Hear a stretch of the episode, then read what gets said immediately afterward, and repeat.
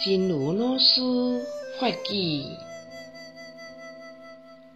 永远会使原谅。当咱亲像厝诶无虾米道理，会使原谅别人诶时阵，因为伊有生死诶苦，因为伊有烦恼诶苦。这就是永远会使原谅伊的道理。